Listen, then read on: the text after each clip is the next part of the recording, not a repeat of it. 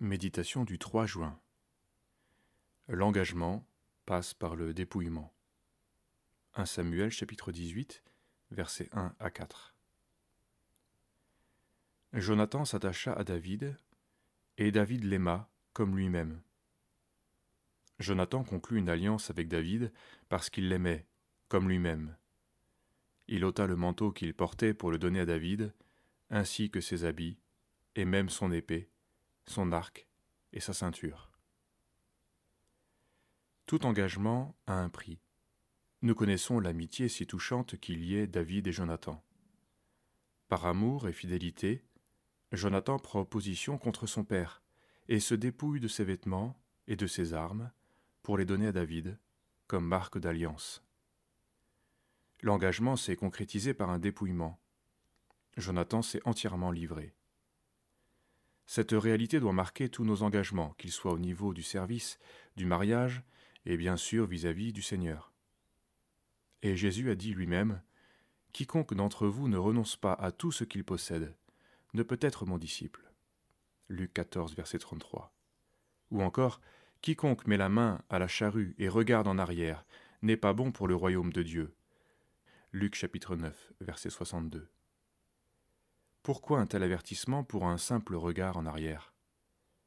Ce regard marque l'attachement à ce qu'on a laissé, à sa propre vie. Or, ce qui nous fait tomber pour nous conduire à la déloyauté, c'est toujours le refus de renoncer à soi-même. Que la grandeur de la rançon ne te fasse pas dévier, disait Élihu à Job.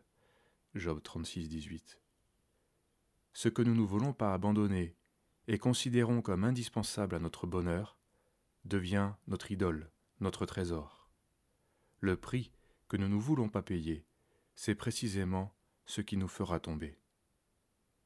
Il n'est pas de soldat en campagne qui s'embarrasse des affaires de la vie s'il veut plaire à celui qui l'a enrôlé. 2 Timothée 2, verset 4. Tant de choses encombrent notre vie. Il ne s'agit pas de porter sur les biens terrestres un regard dédaigneux, ils sont des bénédictions accordées par Dieu, mais ils ne peuvent être mis en balance dans notre choix concernant l'engagement. Ces affaires peuvent être multiples argent, confort, tranquillité, santé. Elles ne sauraient se transformer en d'abord. Le disciple que le Seigneur appelle accepte de le suivre sans condition.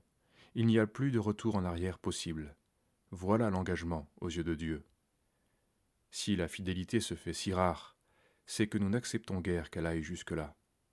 Mais ne nous y trompons pas. La fidélité signifie tout cela, sans quoi elle n'est point fidélité.